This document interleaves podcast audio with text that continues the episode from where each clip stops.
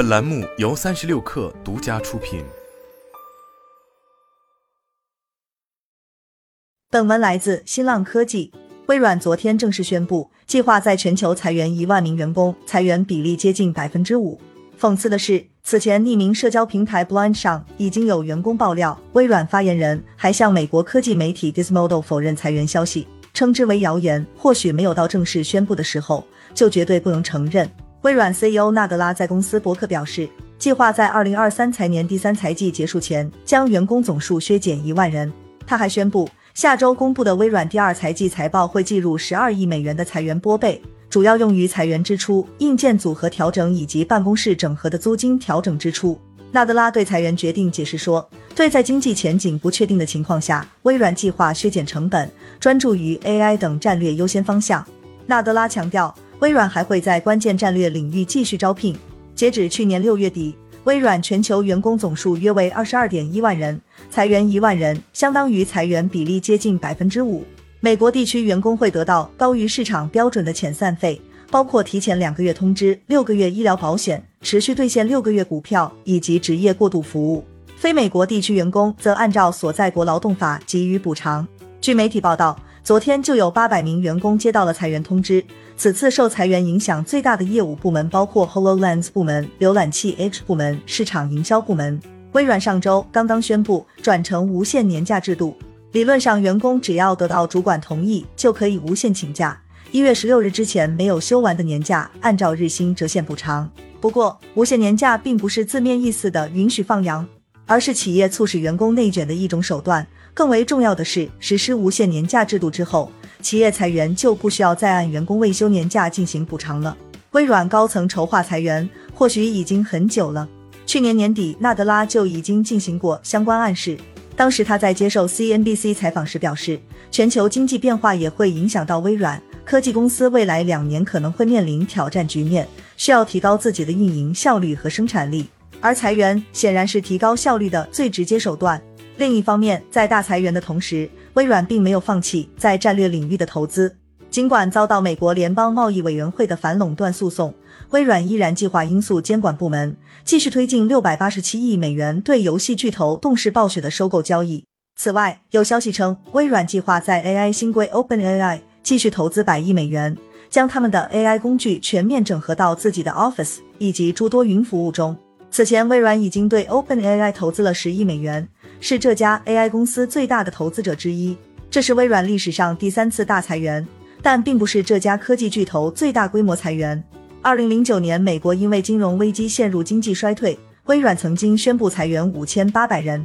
二零一四年，纳德拉上任不久即宣布调整业务，全球裁员一点八万人，裁员比例高达百分之十四。不过，当时的裁员重点是前任鲍尔默刚刚收购的诺基亚手机与硬件部门，一点二五万名员工。纳德拉直接冲销了这部分业务。微软也不是这一波裁员最狠的科技公司。同在西雅图的亚马逊，在本月初就宣布了全球裁员一点八万人的消息，这是电商巨头二十八年来的最大规模裁员。而 Meta 去年年底宣布裁员一点一万人，是这家社交网站巨头的首次裁员。除了这三大科技巨头，其他科技巨头也纷纷开始瘦身。企业软件服务巨头 Salesforce 在月初宣布裁员七千人，裁员比例达到百分之十。推特在马斯克入主之后的短短一个多月时间，就将员工总数从七千五百人急剧缩小到一千八百人。此外，马斯克此前就宣布计划对特斯拉全球裁员百分之十，预计会有六千人因此失业。实际上，在此次大规模裁员之前，微软和亚马逊去年下半年就已经进行了小规模裁员以及冻结招聘。过去的半年时间，似乎整个美国科技行业都陷入了对未来经济形势的恐慌，而裁员削减成本则是他们最直接的应对过冬手段。除了这些大企业，过去半年裁员规模超过千人的科技公司，还有加密货币平台 Coinbase、支付服务 Stripe、打车服务 Lyft、电商平台 Shopify、证券交易平台 Robinhood、社交网站 Snap。这些公司的裁员比例都超过了百分之十，甚至超过四分之一。总部位于旧金山的科技行业裁员统计网站 Layoffs for Your Information 预计，从去年年初开始，已经有超过一千两百家科技公司进行了裁员，而今年的过去二十天，就有一百多家公司宣布裁员，裁员总数超过了二点三万人。根据该网站统计，受裁员冲击最大的则是人力资源和招聘岗位。各家公司并不愿意流失那些高价值的程序员人才。去年十月份，招聘网站 ZipRecruiter 进行的在线调查显示，接近百分之八十的被裁员工都在三个月内找到了新工作。但随着新一波裁员大潮的涌来，越来越多的科技人才流入就业市场，或许他们找到新工作的难度也会不断增大。CDC 高级副总裁扎里奇预计。目前的科技大裁员很可能只是刚刚开始。随着美国经济继续降温，其他行业的公司也会开始选择裁员。但他也认为，科技行业目前处在恐慌状态。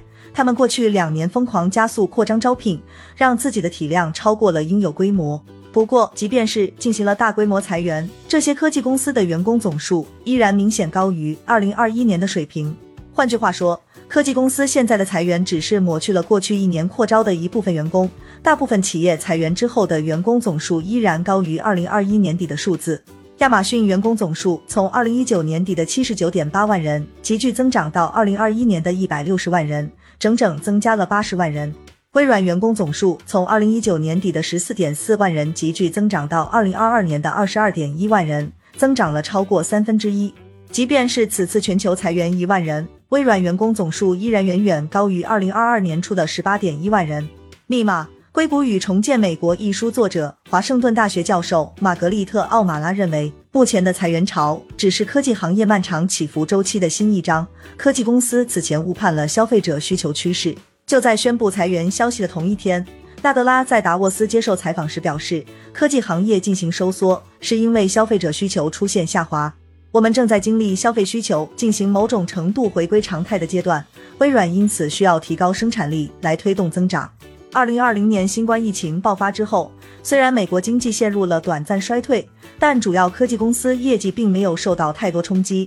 居家隔离带来的电商购物需求猛增，远程办公、学习与娱乐的软硬件以及服务需求，让硅谷各家科技公司反而迎来了增长契机。为了提振因为新冠陷入衰退的美国经济，特朗普和拜登政府连续推出数万亿美元级别的经济刺激计划。不仅将利率直接降到零，向民众和企业发放补助金，更直接无限放水提振股市，带动了美国股市在二零二零年和二零二一年连续创下新高。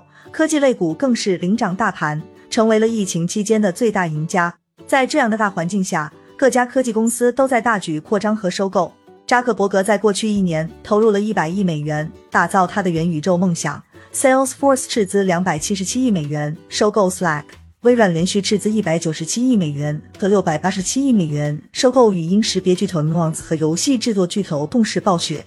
就在去年上半年，各家科技公司还在狂热扩张。去年第三季度，谷歌招聘了一点二八万名员工，全球员工总数为十八点六八万人，同比增加近四分之一。Meta 在大裁员之前的员工总数八点七万人，同比增长百分之三十，而疫情之前的二零二零年初还不到五万人。Salesforce 去年第二季度末的员工总数比上一年增长了百分之三十六。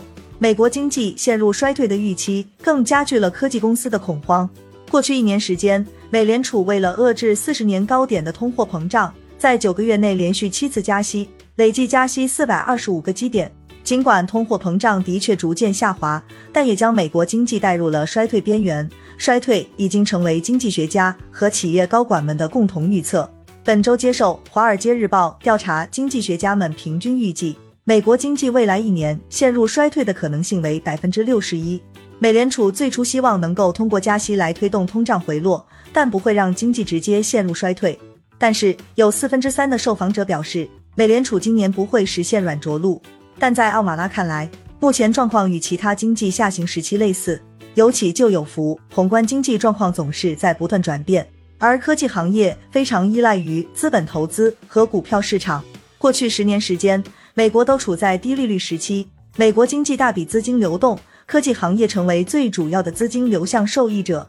而随着这些基本面状况改变，投资者也纷纷从科技类股撤资。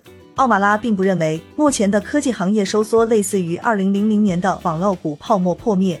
他认为现在讨论的平台型公司和当年的网络股公司完全不同。当年的网络股公司还处在起步期，基本业务也极不成熟，非常容易崩溃坍塌。而现在，微软和亚马逊这样的科技巨头与美国经济宏观面有着更深的关联，应当可以抵挡住目前的经济下行影响。他回忆起当初网络股泡沫破灭后的场景，那时候你在旧金山 Pacific Heights 的街道上走着，每个咖啡馆都是穿着蓝 T 恤和卡其裤的人，参加各种活动，试图找到工作，但那会儿根本就没有工作。大家都有一种感觉：天啊，狂欢结束了。而现在的情况至少没那么糟糕。